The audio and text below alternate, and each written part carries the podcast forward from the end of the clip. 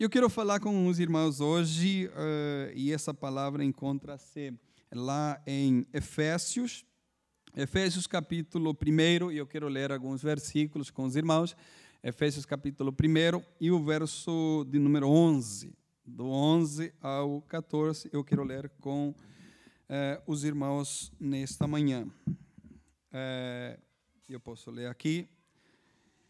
Diz assim a palavra do Senhor: Nele digo, em quem também fomos feito herança, havendo sido predestinados, conforme o propósito daquele que faz todas as coisas segundo o conselho da sua vontade, com o fim de sermos para louvor da sua glória, nós o que primeiro esperamos em Cristo e em quem também vós estáis, depois que ouviste a palavra da verdade, o evangelho da vossa salvação e, tendo nele também crido, foste selado com o Espírito Santo da promessa, o qual é o penhor da nossa herança para a redenção da possessão adquirida para louvor da sua glória.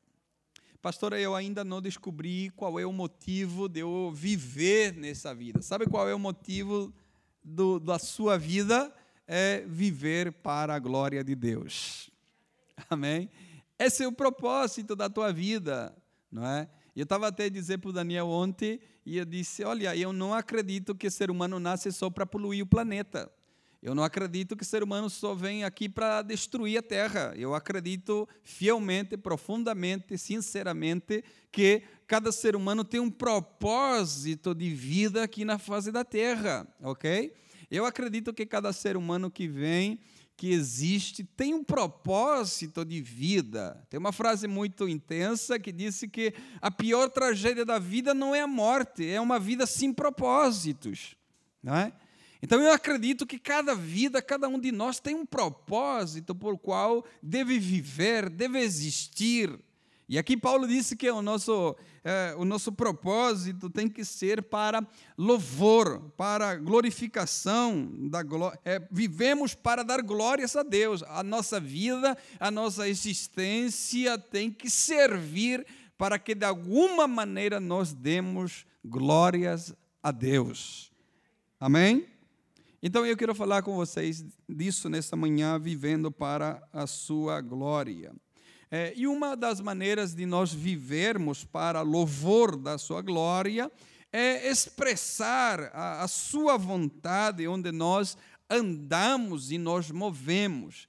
É, o viver para a sua glória, isso não se manifesta só aos domingos, quando nós nos reunimos aqui nesse lugar. O viver para a sua glória não se manifesta só quando nós estamos entre irmãos. O viver para a sua glória tem que ser uma, um, um, comportamento constante da nossa vida, tanto no trabalho, na, na faculdade, na escola, na rua, no shopping, no, no qualquer lugar que nós estejamos, o nosso viver tem que ser para a sua glória. Paulo ainda ele é mais radical e diz: olha, tudo que você comer, tudo que você beber, seja para a glória de Deus, ok? Então disso quero falar com os irmãos hoje, nessa manhã, o viver para a sua glória, o viver para dar fama, honra a Deus. É, para isso tem que ser a, a nossa vida. É, e, e, falando de, de espalhar e, e, e falar e, e, dar fama, né? porque dar glória é dar fama, dar honra a Deus. É, sou Ele que merece né, a honra e o louvor é, eu estava a falar esses dias com o irmão Louro, parece que era, o irmão João. É, eu não sei quem mais estava ali, estava a mãe do Pedro. Né? A Beta estava ali falando conosco e disse: há, há, há um fio, é, há uma linha muito estreita entre honra e idolatria, não é? É, porque estávamos falando desse assunto de idolatria. E é um fio é muito fininho entre a, o limite entre eu idolatrar alguém e eu honrar alguém. Mas muitas pessoas colocam honra e idolatria no mesmo saco e mistura tudo aquilo.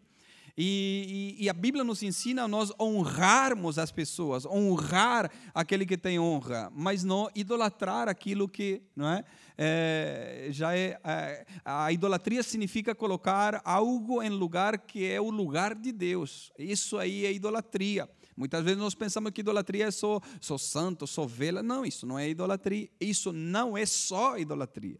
Idolatria é colocar algo no lugar que era o lugar de Deus ocupar. Isso é idolatria. Isso pode ser marido, esposa, filhos. Isso pode ser uma série de coisas que eu coloco uh, no lugar que era o lugar de Deus. Amém? Então, em, em, falar sobre isso, em espalhar, em honrar e em adorar a Deus, eu queria falar sobre um assunto que eu fiquei a meditar durante essa semana, quando nós tivemos a nossa aula na quarta-feira, quando falamos sobre evangelismo. E fiquei ali a pensar sobre isso. E o vivermos para a sua glória, muitas vezes, e eu quero entrar por esse caminho, poderia entrar em várias vertentes para falar sobre o viver para a sua glória, mas eu quero entrar por essa vertente de nós espalharmos as boas novas, espalharmos boas notícias para esse mundo e onde que nós nos movemos, precisamos eh, espalhar essas boas novas eh, de salvação, essas boas novas que diz a respeito à pessoa de Jesus, né? quando nós nós expressarmos essas boas novas de salvação, isso aí tem todo a ver com a pessoa de Jesus e espalhar essas sementes e que essas sementes possam cair em terrenos fértil para que essa pessoa que receber essa semente possa frutificar e também viver para a glória de Deus. Amém? Então, quando nós evangelizamos e ou falarmos de Jesus, essa é a expressão máxima de que nós compreendemos a mensagem. Né? Quando eu tenho a coragem, a capacidade é, de eu espalhar as boas novas, de eu expressar também a minha fé, é, para outra pessoa, essa é a expressão máxima de que eu compreendi a mensagem, eu entendi a mensagem. A partir do momento que eu entendo, eu estou pronto então agora para partilhar. Eu não consigo partilhar algo que eu não entendo. Né? Tem pessoas aqui que fazem faculdade é, numa área, numa outra, e tem coisa que eu não percebo nenhuma. Então eu não tenho a capacidade, eu não tenho a autoridade de partilhar essas coisas porque eu não percebo de nada daquilo. Então, quando nós trouxemos o Evangelho, eu tenho a capacidade de partilhar o Evangelho a partir do momento que eu compreendi o Evangelho. Então eu compreendi o Evangelho, eu tenho agora a autoridade e a capacidade de então partilhar com os outros também aquilo que eu compreendi, para que essa pessoa também possa viver para a glória de Deus. Amém?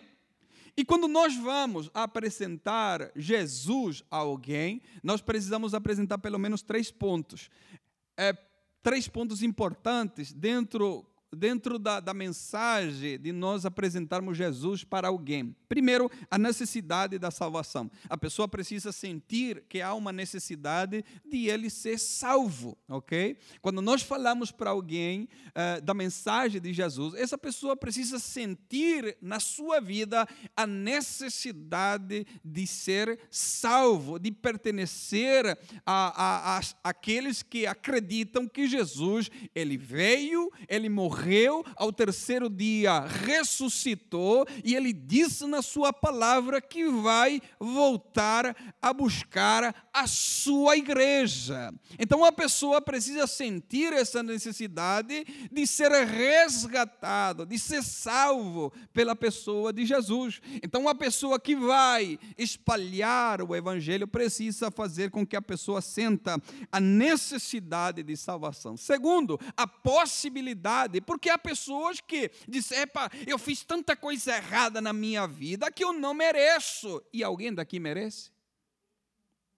Epa, eu fiz tanta coisa, hum, olha que é, é demais que eu não mereço. Não. Todos aqueles que reconhecerem, se arrependerem, têm a possibilidade em Cristo Jesus de ser salvos. Amém? Não há ninguém que possa dizer: olha, meu pecado é muito, é muito grande. Não, não, não. O amor de Deus ofusca todo o teu pecado. O amor de Deus é muito maior de qualquer coisa que você possa ter cometido. O amor de Deus é tão grande, tão grande, que despedaça todo o teu pecado e o torna em nada quando você se arrepende e vem a Ele com o coração arrependido. Amém? Porque onde abundou o pecado, super, super extra, abundou a graça. E essa graça de Deus que te dá algo que você não merecia.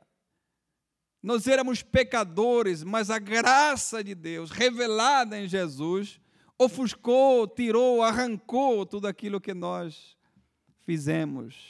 Amém? Então nós precisamos dar a possibilidade. A pessoa está se sentindo o pior, mas eu preciso dar a ele, a ela, a possibilidade. Eu preciso mostrar para ela que há chance, há possibilidade, há, há portas abertas, há caminho para ir, há solução naquilo em Cristo Jesus. Amém? E terceiro ponto é a, é a exclusividade em Cristo Jesus. Está terrível a tua vida? Tá, mas olha, você tem que sentir essa necessidade de salvação. Segundo, você precisa saber que há uma possibilidade de salvação. Terceiro, há uma exclusividade de salvação que é na pessoa bendita de Jesus. Amém? Muitos mitos criaram-se em volta do evangelismo, não é? Nós queremos muitas vezes mecanizar aquilo que é muito simples, que é abrir a sua boca e falar de Jesus. É isso aí é evangelismo.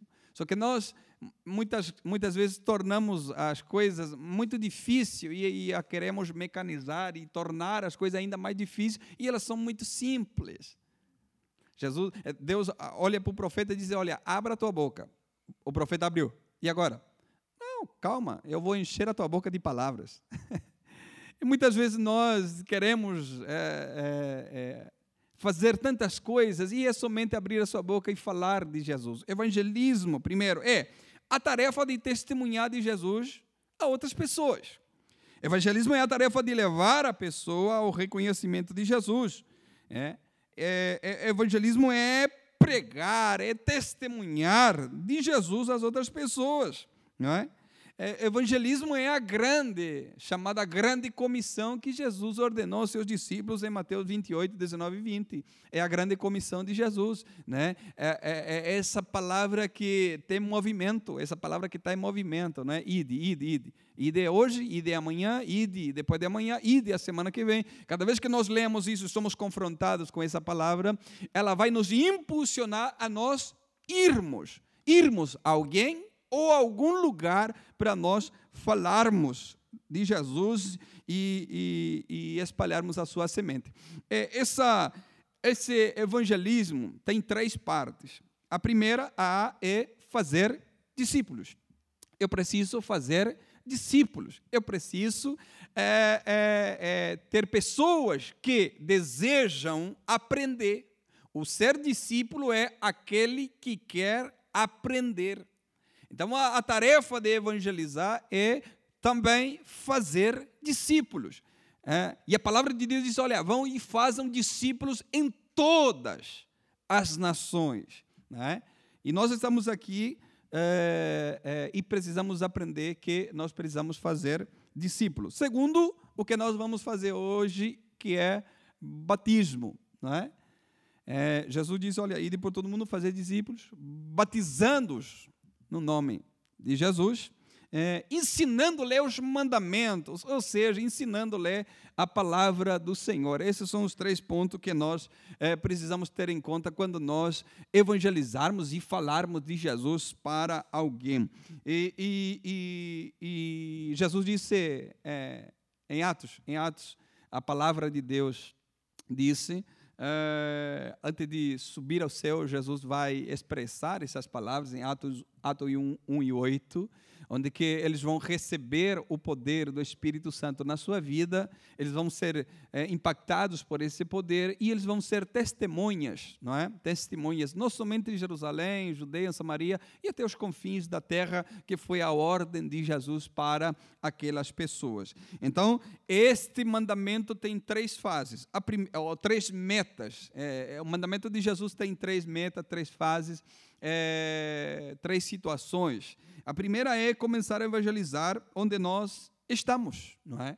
Onde nós estamos. Com certeza na tua casa tem gente que não vai para a igreja. Com certeza do lado da tua casa tem vizinhos que não vai para a igreja. Com certeza na tua freguesia tem gente que não vai para a igreja. Com certeza na tua cidade tem gente que não vai para a igreja. Com certeza no teu conselho tem gente que não vai para a igreja. Amém? Então, começar a evangelizar né, onde nós estejamos, na nossa casa, na, na, na nossa rua, no nosso, na nossa escola, não é? é falar de Jesus. Simplesmente isso. Segundo, estender a obra do evangelismo ao território que nos rodeia. E ali vamos para o bairro, vamos para onde nós moramos, na região, na cidade. E terceiro, é, ter ao mesmo tempo também é, uma visão de nós evangelizarmos é, muito mais longe de onde que nós podemos alcançar. E eu sempre digo aos irmãos que essa tecnologia foi, foi uma benção, não é? Foi uma benção. É, essa tecnologia, a internet e tudo mais, foi uma benção, não é? Foi uma benção, porque permitiu-nos chegar aonde que nós não poderíamos chegar hoje, né? Permitiu entrar em casas que nós não poderíamos entrar hoje para evangelizar. Permitiu-nos chegar a lugares talvez que nós não conseguiríamos chegar hum, ainda hoje. Mas esses canais permitiram que nós entremos e viajemos e que a palavra possa viajar. Por isso que a Bíblia diz a palavra nunca está presa.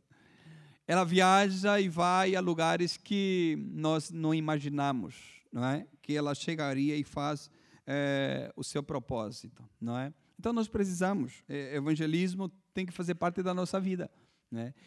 Evangelismo não é não é uma agenda que se marca para nós fazermos. Evangelismo tem que ser ah, uma, uma, uma coisa que nós tenhamos presente no nosso dia a dia. Amém? Surge a oportunidade, tem a oportunidade, eh, Deus preparou uma oportunidade, esse é o momento certo, esse é o momento certo para você é, fazer entender à pessoa também que Jesus a ama, Jesus tem um plano na sua vida, Jesus também quer é, é, se revelar a essa pessoa, não é? é? E o nome dele quer ser glorificado também na sua vida e que essa pessoa possa viver também para a glória de Deus. Amém? A pessoa que vai evangelizar, e fiquei pensando nisso e eu quero entrar um pouquinho nisso, alguns minutos. A pessoa que vai evangelizar, né? E tem algumas características, a Bíblia diz, e eu tenho aqui uma lista imensa, é, do tipo de pessoa que vai evangelizar, não é? o que precisa. E, e aqui tenho, eu conversei com os irmãos da quarta-feira sobre isso, é, e eu tenho uma lista aqui de 12, 12 pontos que é, a vida do evangelista, evangelista é, no bom sentido, da pessoa que evangeliza, não aquela pessoa que é reconhecida como tal, não é? Mas a pessoa que evangeliza tem que ter algumas características na sua vida, é muito importante. Para quê? É, é, obrigação? Não, mas ela vai te garantir o maior sucesso de que se você vai de qualquer maneira, ok? E eu disse para eles na quarta-feira que esses pontos são importantes quando nós tomamos para nós isso aqui e, e, e, vamos a fundo nesses pontos para que quando eu tenha a oportunidade de falar para alguém, expressar o amor de Deus, é, possa fazer tudo sentido com aquilo que eu faço, com aquilo que eu falo. Amém? Porque muitas vezes aquilo que nós falamos, nós não fazemos. Ok? Então, a autoridade vem a partir do momento que eu falo e eu faço. Ou eu faço aquilo que eu falo. Então vem essa autoridade. Então, esses 12 pontos aqui que eu meti aqui, eu quero falar somente um, porque o tempo não nos dá, não é? é mas eu, coloquei aqui a pessoa, a característica do, da pessoa que vai falar de Jesus e vai evangelizar. Primeiro, ele tem que ser convertido. Segundo, ter bom testemunho. Terceiro, viver aquilo que prega. Quarto, ser irrepreensível para não ser reprovado.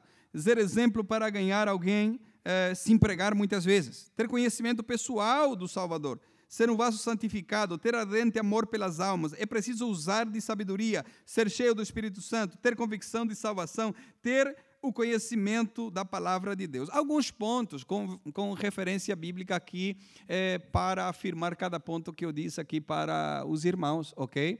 Mas eu quero falar só do primeiro, e com isso chega, porque o primeiro faz toda a diferença no resto: o ser convertido. Ainda bem que tem poucos visitantes hoje. O ser convertido, vamos entender o que é ser convertido, não é? Porque tem pessoas que pensam que vão à igreja e dizem, Epa, já sou convertido. Convertido em quê? No quê? Não é? Epa, agora eu já me batizei, agora eu sou convertido. Convertido no quê?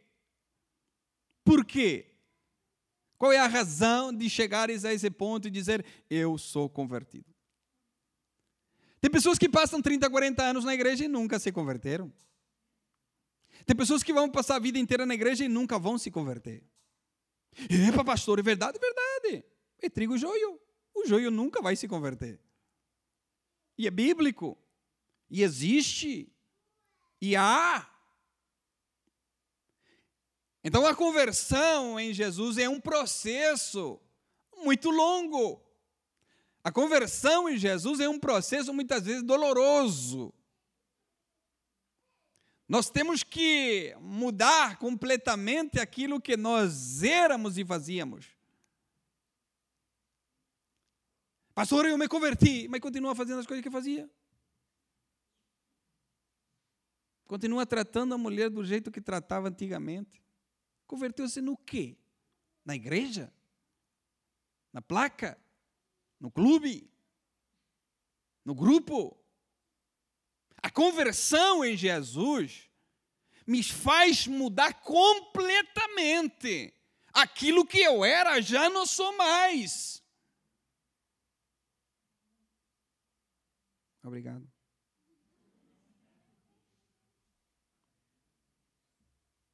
Porque não faz sentido eu continuar a ser a mesma pessoa e dizer que eu estou convertido. Não, não faz sentido algum.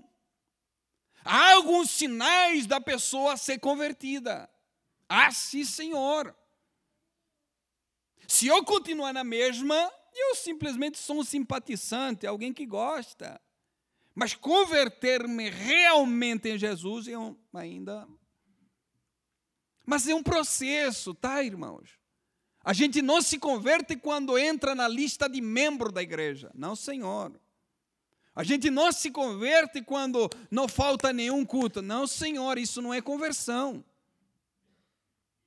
Conversão é eu andar numa direção, mas eu encontrei Jesus, agora já não ando mais nessa direção. Agora eu ando na direção contrária daquilo que eu ia, daquilo que eu fazia. Então é muito fácil o evangelho. Vem na mesma, fica na mesma e continua tudo na mesma. É errado, antibíblico. Eu sei que na internet você escuta um monte de baboceiras, que é tudo fácil, facilitam tudo para que a malta venha, para que a malta concorra, e quanto mais malta nós temos, é muito melhor para os números. Não, não, está errado. Venha, entenda a mensagem, compreenda a mensagem, mas mude de vida. Pare de fazer o que está errado. Se converta realmente a Jesus. Se arrependa de verdade. Alcance misericórdia e glorifique a Deus através da tua vida. Então, conversão é uma coisa muito séria. E eu disse para os alunos quarta-feira, e vou repetir para vocês. Pastor, é um segredo que eu vou contar, tá? Pastor sabe quem é convertido e quem. Não conte para o pastor de vocês. Pastor sabe quem é e quem não é, irmão. Pode ficar tranquilo. E vou lhe contar um segredo, não vai contar para o seu pastor. O pastor de vocês tem um dom E o dom que o seu pastor tem, não vai contar para ele, tá, irmãos? É dom de discernimento de espírito. O pastor de vocês se faz o tonto, se faz de conta, mas ele sabe quem é quem.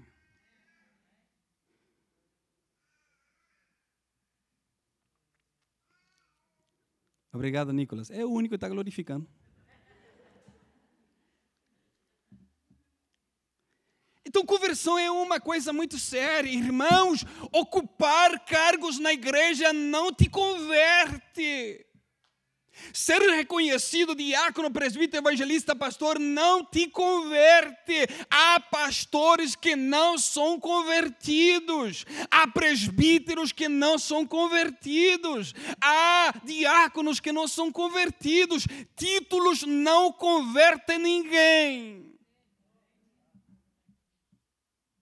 Não, Senhor, títulos não convertem ninguém. Então Jesus vai olhar para Pedro, Pedro, um dos doze, e vai dizer para ele: Pedro, eu roguei por ti, para que tua fé não desfaleça. E quando tu te converteres, confirma teus irmãos. Isso está lá em Lucas 2, 32. 22, 32, perdão. Lucas 22, 32, Jesus vai olhar para Pedro e vai dizer: Olha, você ainda não é convertido. Você pode ser meu discípulo? Pode. Você pode ser um dos doze? Pode. Mas você ainda não é convertido. Você está ainda num processo de conversão. Ok? E muitas vezes nós nos desesperamos porque queremos que a pessoa venha à igreja, aceite Jesus, se converta e já fala. Não, conversão é um processo. E até lá ainda falhamos muito até chegar lá. E depois dali, falhamos ainda muito. Mas o importante é nós sabermos que nós nos convertemos em Jesus. Atos 11, 21 disse: E a mão do Senhor era com eles, e grande número creu e se converteu ao Senhor. Irmão, algumas características de alguém que é convertido, anote na sua testa. Algumas características de alguém que é convertido, ele não traz problema para o pastor, ele traz solução.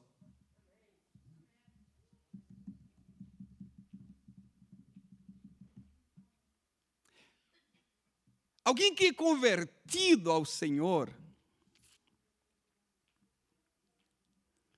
primeiro ele é uma bênção, não é? Ele é uma bênção. Eu sei que aqui é tudo gente convertida, por isso que eu estou falando à vontade. O convertido é uma benção, irmãos. Porque para ele tudo é uma benção. E uma das características de alguém que é convertido, tudo para ele é uma benção. Estou passando por uma luta, pastor, mas eu acho que uma benção está vindo na minha vida. Estou passando por um, como eu disse no Brasil, né, Rosi? Estou passando por um perrengue só, mas eu acredito que é Deus está querendo me ensinar alguma coisa. Para Ele tudo é bênção. E para os irmãos? Tudo é bênção? É uma das características de alguém que se converteu de verdade. Tudo é bênção. Como Paulo fala aos romanos, né? Tudo. Tudo é bênção. Alguma coisa Deus quer te ensinar, quer te mostrar, quer, te, quer fazer com você, quer moldar você, quer, quer fazer alguma coisa.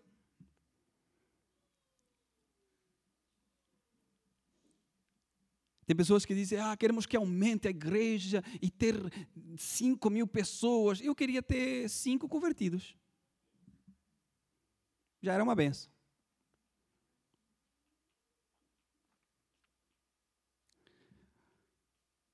Que, que eu vou ficar só no primeiro? Porque o ser convertido me leva a ter bom testemunho. o ser convertido me, me, me leva a viver aquilo que eu prego. O ser convertido me faz falar aquilo que eu faço.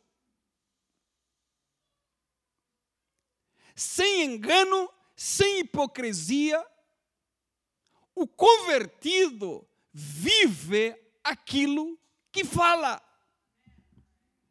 Quarto, o convertido vai ser irrepreensível para ele não ser reprovado. O convertido vai ser um exemplo para falar às outras pessoas. O convertido ele tem conhecimento pessoal do Salvador. O convertido ele vai ser levado a se tornar um vaso santificado. O convertido vai ter amor pelas almas. O convertido vai ser cheio de sabedoria, cheio do Espírito Santo e ter convicção da sua salvação. O convertido vai ser levado a ter o conhecimento da palavra de Deus. Então, sem o primeiro ponto, sem o primeiro ponto, o resto não serve de nada. Não adianta ter sabedoria e não ser convertido. Não adianta. Não adianta é, falar que ama as pessoas, que quer que as pessoas mudem. Mas e eu? Eu preciso tomar essa iniciativa de eu, dia após dia, buscar a conversão em Jesus olhar para a minha vida e dizer, e fazer essa pergunta mesmo. Ontem a pergunta foi dura. Quem teve aqui recebeu uma direita, parecia a direita do. Como é que é aquele gajo que mordeu a orelha do outro?